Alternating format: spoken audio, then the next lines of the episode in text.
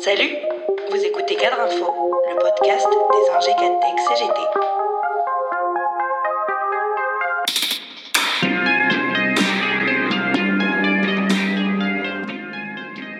Deux actualités viennent se télescoper en ce début de semaine.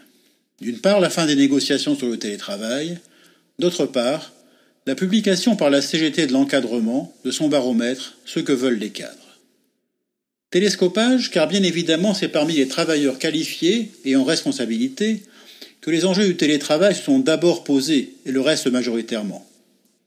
Même durant le premier confinement, les télétravailleurs étaient à plus de 70% des cadres et professions intermédiaires. C'est donc fort logiquement que parmi les items les plus marquants de ce baromètre annuel, le télétravail est au centre des préoccupations. Et en écho à ces négociations au cours desquelles le patronat a beaucoup dit non, après avoir traîné des pieds pour accepter de négocier sous la pression syndicale, que nous dit ce baromètre? Eh bien que 64% des cadres considèrent que les pratiques de télétravail sont insuffisamment encadrées, et 75% qu'elles ne protègent pas des durées excessives de travail et ne garantissent pas le droit à la déconnexion. Et il parle en connaissance de cause, confirmant une enquête menée au printemps dernier par l'UGICT qui avait fait grand bruit. Cette enquête concluait sur la base d'un questionnaire largement rempli que le télétravail s'était imposé avec la crise sanitaire en mode dégradé, notamment pour les cadres et professions intermédiaires. Ainsi, ce nouveau baromètre de Via Voice en partenariat avec Secafi vient aussi confirmer que le droit à la déconnexion est aujourd'hui plébiscité par les cadres qui sont 69% à souhaiter en disposer, soit une augmentation de 9 points par rapport à 2019. Mais depuis un an, tous les indicateurs de cette nouvelle liaison du baromètre montrent une dégradation de la situation et du ressenti de l'encadrement. C'est toujours très massivement que les cadres jugent le niveau de rémunération en inadéquation par rapport au degré d'implication, avec un score de 62%, à la charge de travail pour 57%, au temps de travail réel pour 56%, à la qualification pour 49% et aux responsabilités pour 45%. Évidemment, la crise sanitaire a amplifié, ces, insatisfactions eu égard aux efforts consentis par l'encadrement.